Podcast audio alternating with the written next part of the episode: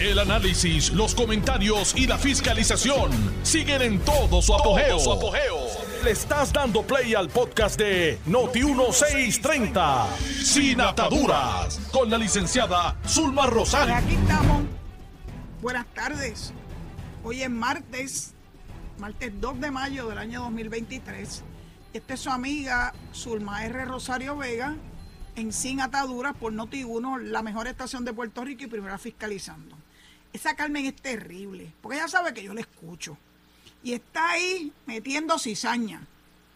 Mira, Carmen, ayer escuché las expresiones de Kenneth McClintock, a quien me unen lazos de amistad de que él era prácticamente un muchachito. Porque yo soy mayor que él, no muchísimo mayor que él, pero soy mayor que él y yo trabajé junto a su mamá, doña Nidia Hernández, que Dios la tenga en la gloria. Mi primer trabajo después que me recibí de abogada fue en la Oficina de Asuntos Federales de Fortaleza. Ese fue mi primer trabajo y doña Nidia trabajaba allí. Así que allí tuve la oportunidad de conocer a Kenneth. Eh, y nos, nos, nos unen lazos de amistad. Pero ayer se puso a patinar en ketchup y decir que porque la ley de ética o la ley que creó la delegación congresional no es taxativa, eh, la oficina no le puede reclamar a los delegados congresionales que rindan su informe financiero. Qué bueno que Juan Oscar primero reconoció que ayer él cumplió con su deber como senador de rendir el informe financiero a tiempo, ayer en deadline, o sea que fue photo finish Juan Oscar. Pero dijo algo muy importante. Si ya los delegados congresionales han estado rindiendo informes financieros, ¿por qué ahora, a mitad de camino, vienen dos a decir que no tienen que hacerlo porque la ley no lo dice, ninguna de las leyes lo dice, etcétera, etcétera? Mire, esto se llama transparencia. Y definitivamente, la ley autoriza al director de la Oficina de Ética a reclamar a un servidor público, en este caso de la rama ejecutiva, el que rinda el informe financiero. Tiene todas las razones del mundo. Yo les dije ayer que yo no estoy de acuerdo con esas posturas asumidas por Melinda ni por Zoraida Buxó. Pero ellas, ellas tienen su cabeza y ellas sabrán por qué lo están haciendo. Yo de verdad que no lo entiendo si ya rindieron anteriormente. Eso es tal vez uno de los puntos más, más neurálgicos de esas posturas de ambas delegadas congresionales, porque ya, ya habían rendido. ¿Quién le metió esa idea en la cabeza? Yo no sé. ¿Y qué la está motivando? Tampoco. Yo no puedo ni imaginarme que es que no quieran ser transparentes. Tienen un una responsabilidad que les delegó el pueblo de Puerto Rico cuando las eligió. Los de la Cámara y los de Senado rinden informe. Los de la rama ejecutiva rinden informe. Aquellos que están, ¿verdad? Los que tienen que hacerlo porque son los que dirigen esa rama desde el gobernador para abajo. Los alcaldes rinden informe financiero. Los jueces rinden informe financiero. Entonces, ¿por qué se creen Melinda y Zoraida que ya están por encima de la ley? No, pues entonces esos son argumentos que son traídos por los pelos y yo creo que le hacen daño a su imagen porque cualquiera puede pensar que algo están ocultando y que no me han pedido mi consejo, pero yo se los voy a dar de todos modos. No se pongan a pelear con la Oficina de Ética Gubernamental. Suficiente trabajo tiene la oficina para bregar con los corruptos, como para que también tenga que dedicar tiempo a defender la autoridad que le da la ley al director ejecutivo de esa oficina para exigirle a los servidores públicos que tienen que hacerlo, porque en este caso estos son electos, tienen que rendir informes financieros no están por encima de la ley. Yo quiero terminar este, este temita, porque ustedes saben que eso a mí me encocora, porque me parece que, que es un absurdo de dos personas que yo quiero. A Melinda desde que tenía siete años, porque la tuve que hasta cuidar ahí en Fortaleza cuando yo era ayudante de don Carlos, que por cierto, hoy cumple cumpleaños la conmemoración del fallecimiento de don Carlos Romero Barceló. Jamás me lo puedo olvidar, pues don Carlos era mi mentor. Y era estricto, era chabón. Yo estoy segura que si don Carlos viviera, jamás le permitiría a Melinda que estuviera con esa guasimilla. Y no voy a decir, Zoraida es una mujer hecha y derecha, con mucha experiencia. Fue miembro de la Junta de Gobierno de la Universidad de Puerto Rico fue secretaria del Departamento de Corrección y Rehabilitación, así que ella ha rendido informe financiero antes. No entiendo, no entiendo por qué tienen que asumir esas posturas que a quien le hace daño es a ella. Y hablando de informe financiero, ustedes saben que mañana es el gran día. Regla 6 para la representante Mariana Nogales y para su mamá, Rita Molinelli. Y para las corporaciones, vinculadas tanto con Molinelli como con Nogales. Pero lo interesante es que el Tribunal Supremo autorizó que los medios de comunicación estén presentes allí mientras se lleva a cabo la vista. Así que eso me parece extraordinario. La palabra extraordinario es mi favorita, tú lo sabes, Cuca. Qué bueno qué bueno que el pueblo de Puerto Rico va a poder, porque estoy segura que los medios de comunicación, tanto televisiva como radial, les va a interesar el estar allí en corte. No sé qué, qué sala le van a asignar, porque normalmente las, las salas de regla 6 no son salas muy grandes por el tipo, ¿verdad?, de, de procedimientos que se llevan a cabo en la misma. Pero me imagino que el administrador de los tribunales se va a asegurar de asignarle una sala suficientemente grande para que los medios de comunicación puedan ser testigos y el pueblo de Puerto Rico de lo que acontezca mañana en esa denuncia que se ha de erradicar en contra de la representante Mariana Nogales, su mamá y sus corporaciones. Yo creo que es un caso, pero bien importante, bien importante,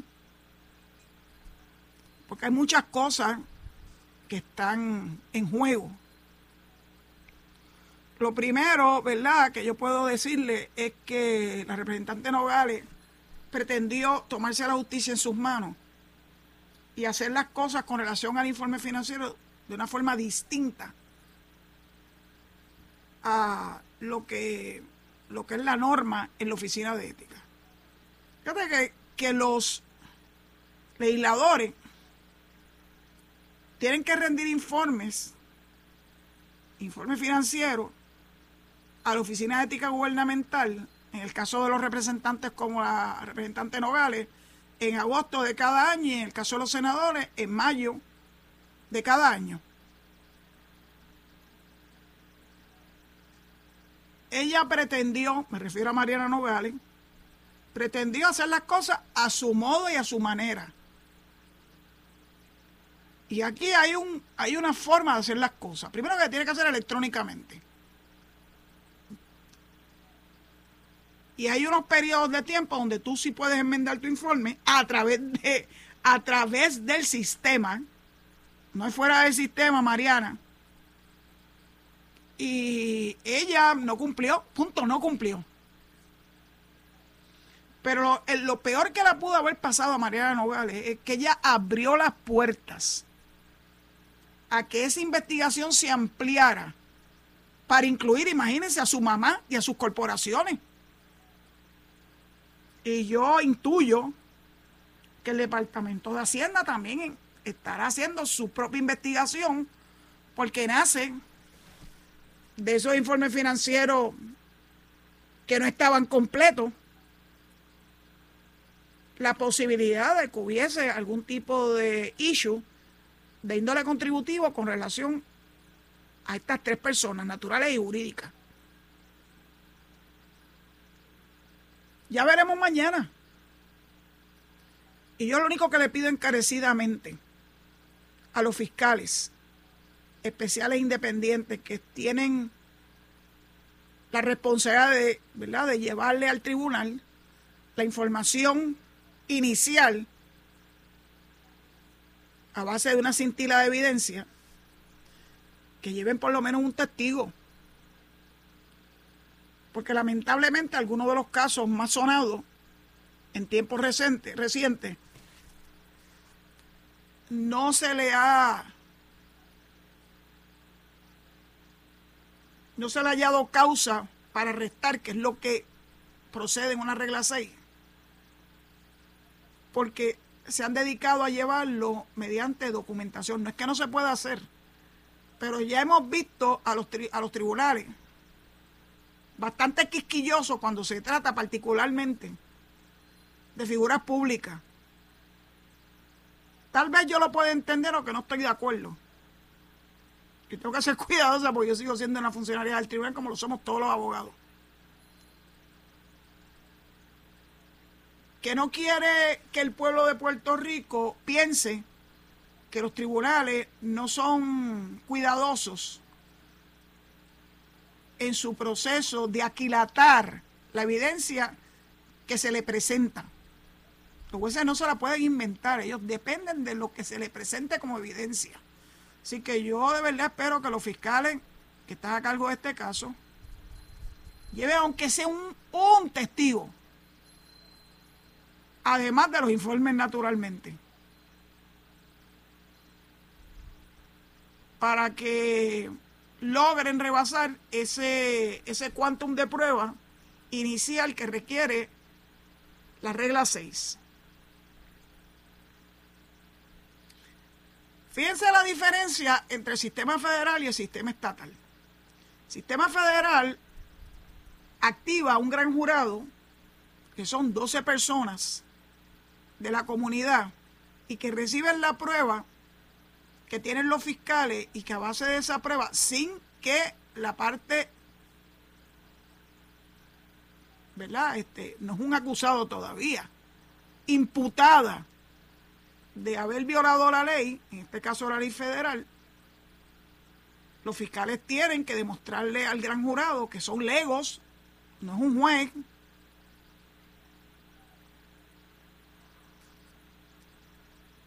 Pero ese gran jurado pasa por ese sedazo la prueba inicial que tienen los, los fiscales federales y le dan el visto bueno para que puedan radicar acusaciones. Así que la regla 6, la determinación de causa para arresto, eh, tiene algunas particularidades que uno puede decir, tal vez similitudes, aunque no exactamente, a ese ejercicio, a ese sedazo que los fiscales tienen que pasar antes de que los casos lleguen, en el caso federal, en el Tribunal Federal, a un indictment, una acusación formal, y en el caso de los tribunales estatales a que haya una determinación de causa para arrestar y que entonces el caso pueda seguir su proceso hasta una vista preliminar, que es donde sí eh, los tribunales tienen que eh, aquilatar la prueba, testificar y documentar para determinar si han de favorecer una, una acusación, porque la vista preliminar es la determinación de causa para acusar. Y luego de la vista preliminar, y si el tribunal resuelve que sí, que hay causa para acusar, entonces procede el juicio en su fondo. Mañana yo creo yo haré todo lo que está a mi alcance para tratar de ver esto en vivo, tal como lo ha autorizado el Tribunal Supremo. Yo creo que precisamente porque es una situación de alto interés público.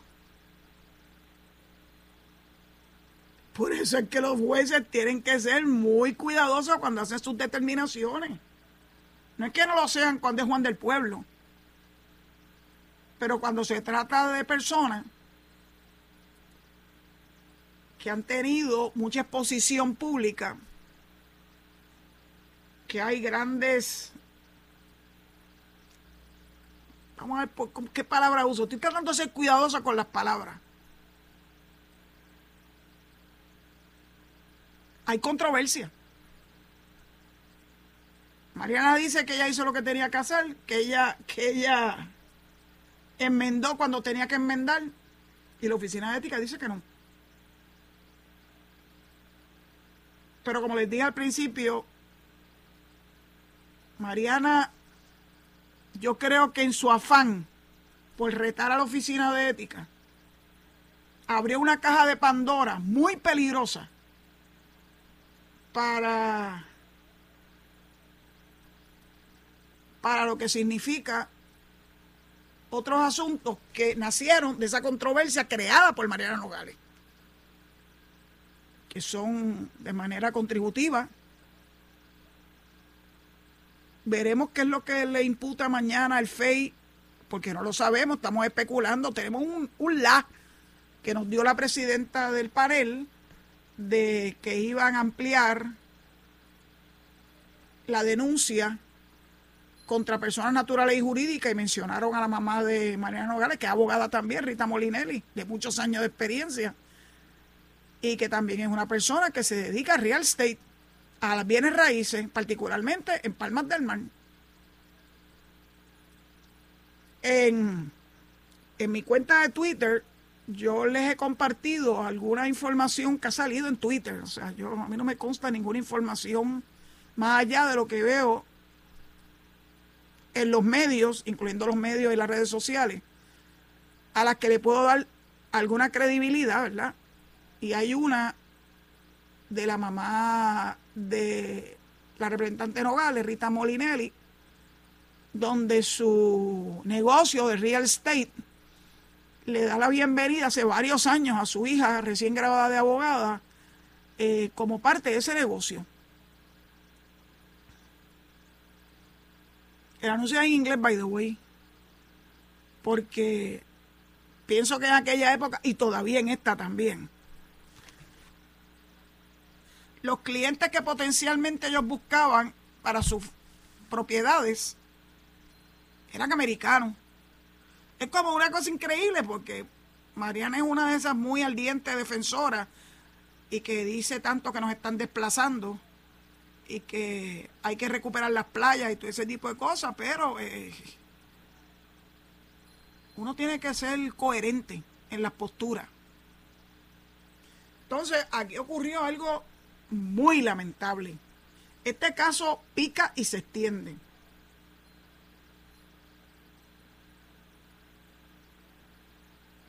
El licenciado Néstor Duprey, es un analista de muchos años y que fue de los fundadores del Movimiento Victoria Ciudadana, hizo unas expresiones dándole como una especie de consejo a Mariana, que yo me imagino que cuando tú eres fundador de un partido, eh, los más jóvenes se refugian bajo tus alas, las alas de la experiencia. Y ustedes saben que el movimiento de Victoria Ciudadana fue muy, muy exigente con Néstor Duprey cuando su esposa alegó que había sido objeto de eh, violaciones a la ley 54. Y con eso eh, le pidieron al licenciado Duprey que se saliera del medio. Entonces, pues él ahora le dice a Mariana Nogales que esta situación en la que ella misma se metió, ella solita se metió en esta, en esta situación,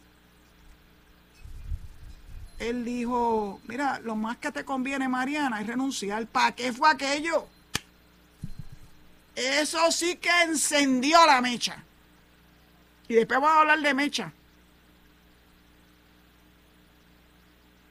Pues vino otro compañero abogado que fue compañero de oficinas de, de Mariana. Obviamente tiene que haber sido antes de que ella fuera elegida, porque ella no puede tener una oficina privada a la vez que está siendo representante a la Cámara, salvo que la Cámara le haya dado algún tipo de permiso, ¿verdad? Pues ese, ese compañero abogado ha hecho una expresión muy desafortunada en contra de Néstor Duprey, donde dice, ay, metió en ese chisme también a Carmelo Río,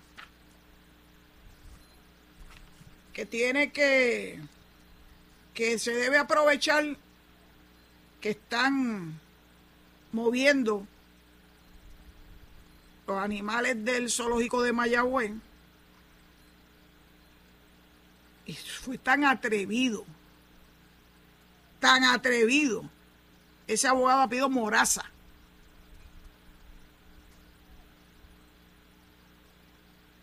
que, miren lo que dice, él se llama Manuel E. Moraza Ortiz.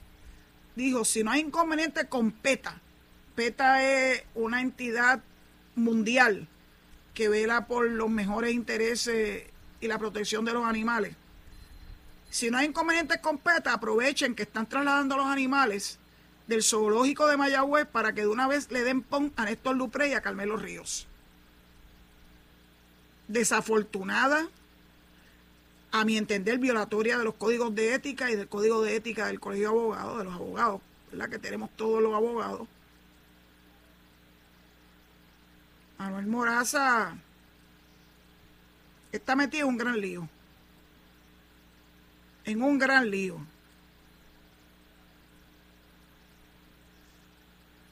Yo sé que ya el licenciado Duprey hizo la querella de rigor.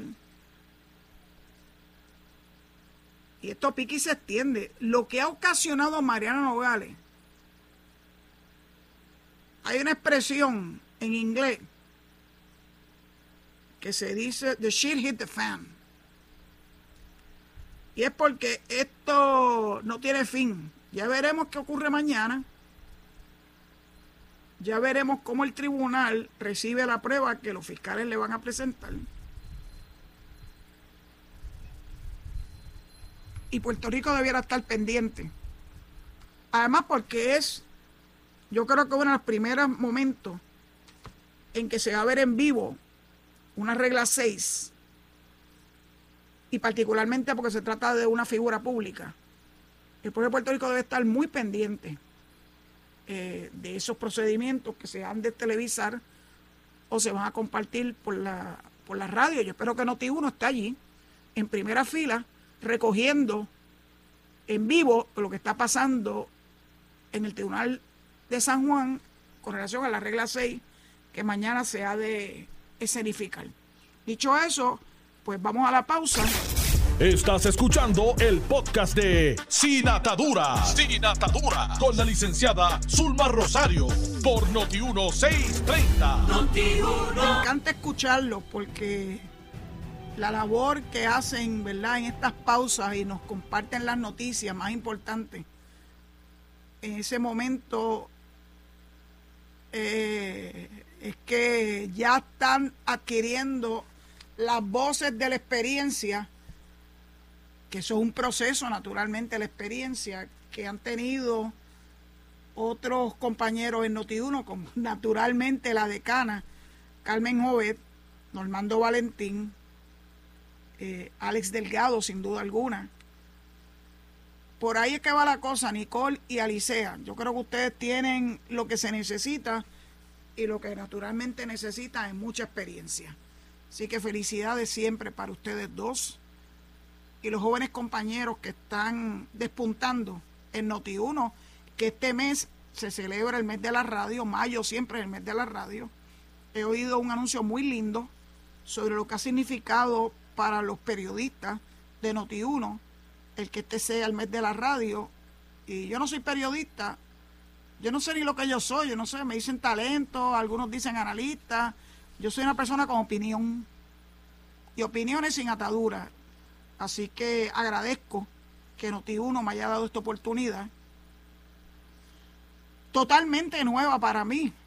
Cuando acabo de cumplir 51 años de, de graduada de escuela superior y en el mes de junio cumpliría 44 años de profesión de abogado. Así que nunca es tarde si la dicha es buena.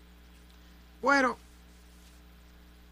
eh, una de las cosas que nos enteramos precisamente por las voces de Nicole y de Alicea es que la esposa del el representante Orlando Aponte retiró eh, su queja en contra de su marido y por ende eh, se deja sin efecto la orden de protección emitida el 13 de mayo pasado en el foro judicial, en la sala municipal del Tribunal de Primera Instancia, por la jueza Lorraine Viaggi Trigo.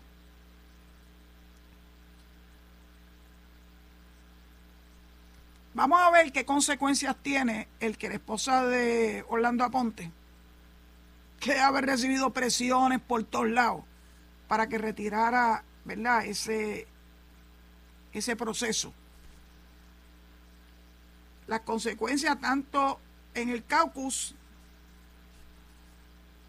y en la Comisión de Ética del de la Cámara, perdón. Veremos. Ay, bendito, ya a mí nada me sorprende. Y es posible que salga por la puerta ancha. Y eso no quiere decir. Es como cuando dicen que esa persona salió inocente. No, salió no culpable, que es muy distinto a ser inocente. ya veremos. Vamos a ver qué va a hacer la comisión de ética, que es la que a mí me, ¿verdad? La que a mí me interesa porque es el organismo oficial de la Cámara que tiene que atender estos asuntos con relación a sus miembros.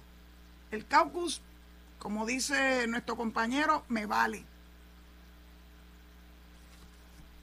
Por otro lado, en la misma página donde hablan en el vocero de hoy sobre la rendición de cuenta en el caucus del Partido Popular, este representante, Rookie, sí, ese fue el mismo que citó a Ricardo Rosello y después eh, a Milano a que rindiera cuenta. Lo utilizaron, pero parece que tiene un caráctercito difícil. A lo mejor con esta aprende. Veremos a ver. En esa misma página del vocero, que es la página 10 del vocero de hoy, se da cuenta que el senador Carmelo Ríos estará pidiendo la reconsideración del nombramiento de Nanet Martínez Ortiz, quien dirige el PRIX. La oficina, este nombre es tan largo. Oficina de Innovación y Servicios de Tecnología. El nombramiento quedó empate 12 a 12 y con eso el Senado colgó su nombramiento. Uno pensaría que cuando las cosas quedan empate, lo que procede no debe ser que lo cuelguen, porque tan importantes son los 12 a favor como son los, los 12 en contra. Pero parece que eso es la regla de juego. No obstante, Carmelo, que lleva muchos años en el Senado y conoce el reglamento, habría de pedir una reconsideración bajo unos elementos técnicos. No sé si en efecto se ocurrió en la sesión, si procederá la reconsideración de ese nombramiento, porque ella sí tiene los votos. Tendría 15 votos a base de lo que nos cuenta este, este reportaje, porque estarían presentes tres senadores del Partido Nuevo Progresista que estuvieron ausentes cuando se llevó a cabo ese nombramiento, o esa, esa, esa votación, y que parece ser, por lo que hemos escuchado, que la mayoría popular, la mayoría pírrica popular en el Senado, se aprovechó de esa ausencia que estaba previamente notificada, o sea que no fue algo que ocurrió ese día, habían situaciones médicas, entiendo, y que se aprovecharan de eso para bajar el nombramiento a votación. Pues vamos a ver si verdaderamente son justos y le permiten a la totalidad de los senadores emitir su voto a favor o en contra de la nominada Nanet Martínez Ortiz. Lo que pasa es que esta gente en el Senado nos ha demostrado que ese no es su modus operandi. El modus operandi en el Senado ha sido verdaderamente tétrico. Es interesante porque tengo que unir una cosa con la otra porque Juan Zaragoza, el senador, y Héctor Ferrer, hijo, están reclamando al gobernador que mande el nombramiento de una persona para la Junta, la Junta que vela por el, el salario mínimo. Y entonces, pues dice la importancia de esa junta y por qué hay que, hay que hacer esos nombramientos. Pero, ¿ustedes creen que el gobernador va a nombrar a esa persona que falta en la junta para que pueda tener el quórum necesario con estos truenos del Senado? Si a ellos les encanta colgar los nombramientos sin verdaderamente darle una oportunidad a los designados en una forma de operar en contra de lo que es la gobernanza. La legislatura es un poder constitucional, pero el Ejecutivo también. Y el gobernador tiene todo el derecho del mundo a configurar sus jefes de agencia, de juntas, fiscales, jueces, y sin duda alguna, jefes de agencia, como es el caso de la señora Nanet Martínez Ortiz. Pero el Senado, y a principios de este cuatrienio la Cámara también se unió a esa forma de actuar, de obstaculizar los nombramientos. Y de hecho, Ustedes ya saben ad nauseam lo que hicieron con Larry Selhammer. Yo no se los voy nunca a perdonar. Porque lo utilizaron como, como pawn.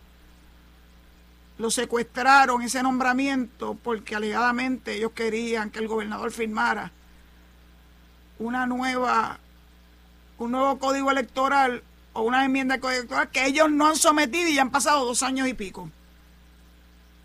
Así que algo de eso he escuchado con el caso de la directora del PRITS, pero esta vez con relación a unos contratos, unos contratos millonarios que tienen que otorgar y que por alguna razón lo que me llega a mis oídos es que hay como una especie de quid pro quo.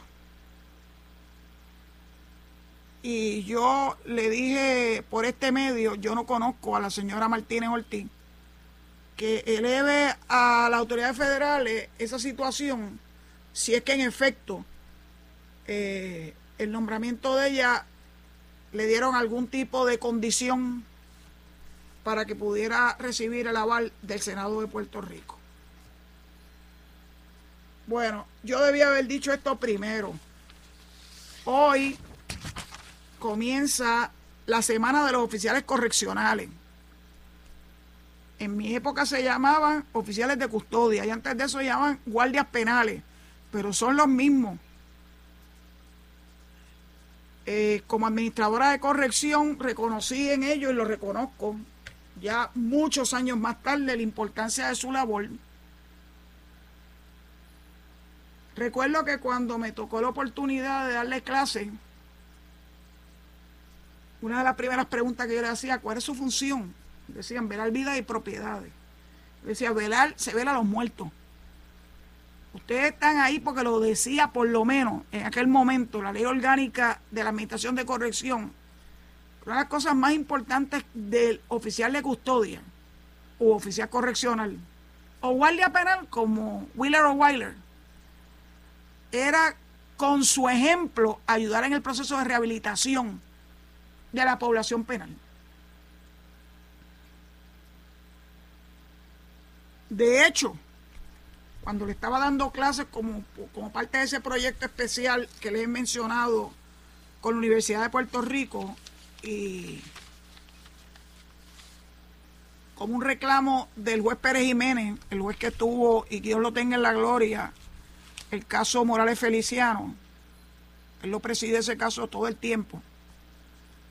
Él le pidió ayuda a la Universidad de Puerto Rico para que se pudiera darle unos cursos especiales a los oficiales correccionales para que adquirieran particularmente un conocimiento de los derechos, de los deberes de los confinados y los de ellos también. Para que se vieran no como unos cuidadores, no como unas personas que están allí velando vidas y propiedades, sino como una persona que está ahí para modelar la conducta que uno espera de un proceso de rehabilitación y que el confinado, una vez adenga a la libre comunidad, pudiera demostrar un cambio en su, en su conducta. Y les iba a contar un cuento que tal vez se lo he hecho. Yo a veces no me acuerdo cuáles son todos esos cuentos que yo le he hecho a base de mi experiencia. Que como había cierta resistencia de parte de los oficiales correccionales, y en una me dijeron el problema era que los confinados tenían más derechos que ellos. Yo le dije que no, estaban equivocados. Y para poderle indicar de qué forma tú podías modelarle al confinado en ese proceso de rehabilitación, yo les pregunté cómo ellos se comunicaban con los confinados, particularmente en horas de la mañana, cuando tenían que cumplir con, uno, con un horario para ir a, recibir su alimento, ir a las áreas médicas, comparecer a los tribunales, salir para alguna actividad y cómo los despertaban. Y uno de ellos fue muy honesto y me dice, bueno, yo cojo el rotén en aquel momento y lo paso por los barrotes y les digo que se tenían que levantar y acompañado de unas buenas malas palabras. Y yo le dije, bueno, ¿qué, ¿qué tal si usted utiliza otra estrategia? Y usted nos dirá a nosotros si esa estrategia funcionó o no. Empiece por dar los buenos días en un, en un tono de voz agradable. Utiliza la palabra por favor. para que el confinado se preparara para lo que fuera, a lo que iba entonces a recibir servicio, alimento. Y entonces lo hizo. Y vino, vino lo más impresionado, porque dijo que cuando él utilizó una voz una voz bajita, o sea, no muy alta, eh, utilizando la palabra por favor y sin utilizar el rotén para pedirle al confinado, a los confinados, que aligeraran el paso para poder recibir los servicios. Los confinados lo que dijeron es, ¿y usted qué mosca le picó? ¿Qué le pasa a usted? Y después de la sorpresa que eso le representó a los confinados de ese módulo en particular, en efecto, los confinados se prepararon y pudieron ir a recibir su servicio sin ninguna controversia. Si eso se ha mantenido o no en el sistema, yo no sé, a lo mejor sí, a lo mejor no. Porque no hay ninguna razón para el maltrato, no hay ninguna razón para ejercer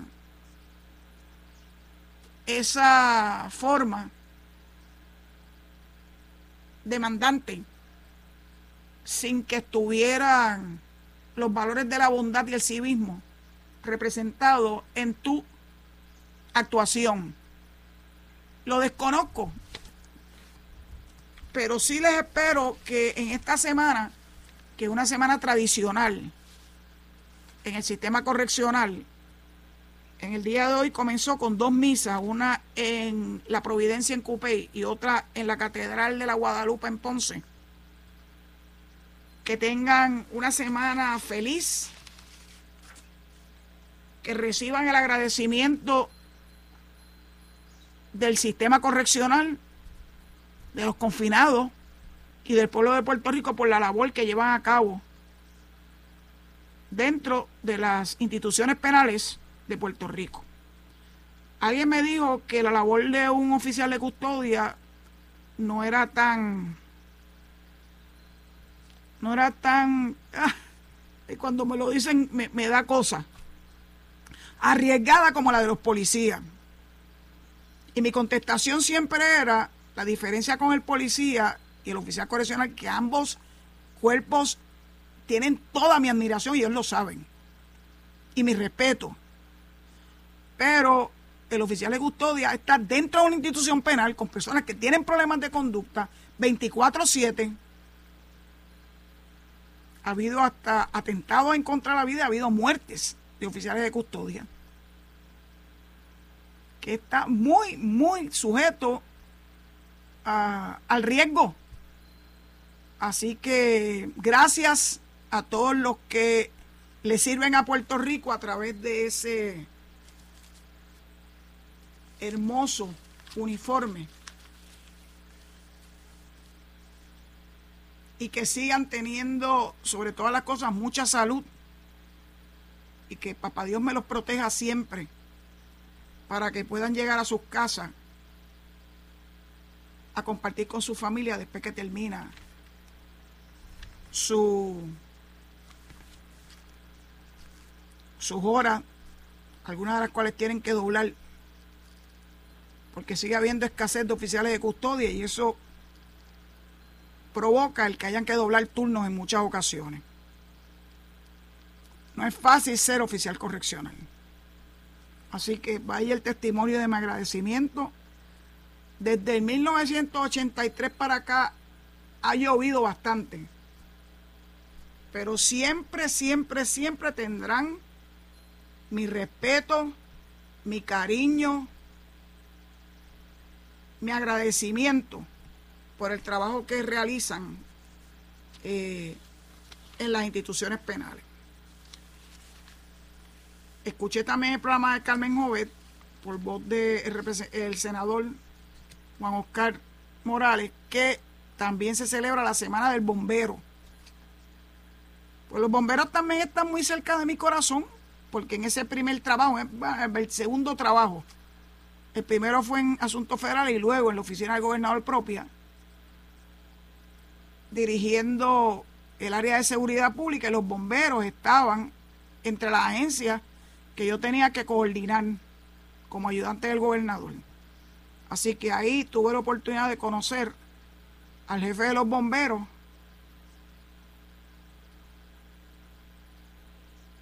Y le tomé un gran cariño Es interesante porque muchos años después, Leo eh, se casó con la hermana de alguien que yo considero mi hermana a su vez. Y, y tuve que pasar el sufrimiento de una enfermedad terminal que le dio a Leo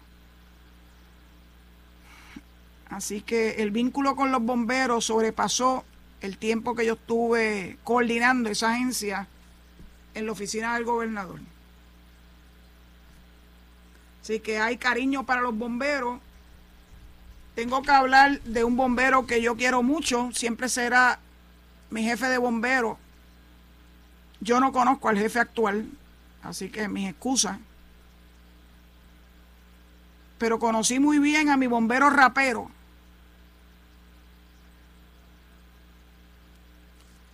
lo saben, que, a, quién yo me, a yo me refiero, ¿verdad? ¿Tienen alguna duda? Es el bombero que más exposición ha tenido en los medios, primero porque empezó eh, llevándole la información a los niños de una forma que era que era aceptable para ellos.